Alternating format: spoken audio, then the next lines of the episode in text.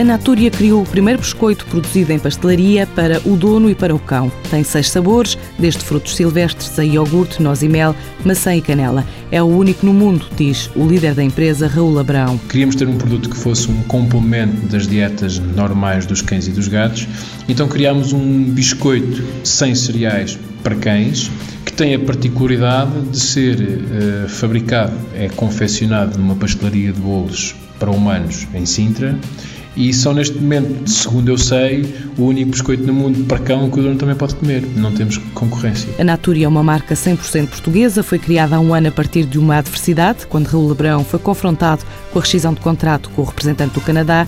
O gestor fez pesquisa de mercado, viu que havia lugar na Europa para criar um produto de dieta biológica sem recurso a farinhas e só com alimentos próprios para cães e para gatos.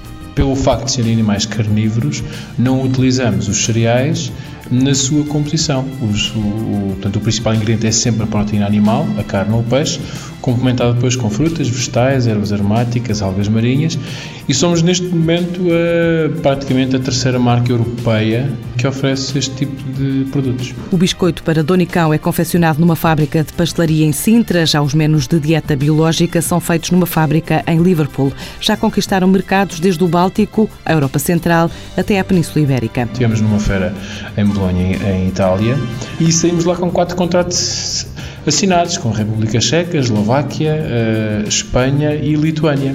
Então, neste momento, ao final de um ano e pouco, estamos a exportar para 10 países já.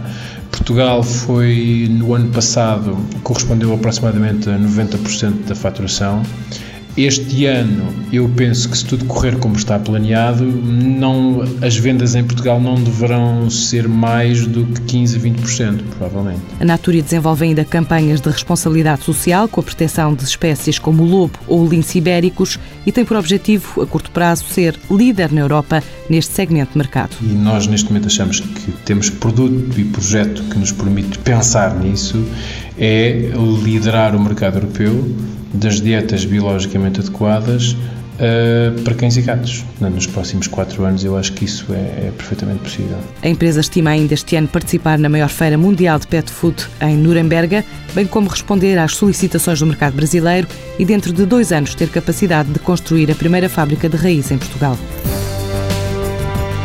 Natura Pet Foods marca 100% da empresa GFC, sede em Santarém, quatro empregados, em 2011 faturou cerca de 500 mil euros. Este ano pretende chegar aos 4 milhões de euros.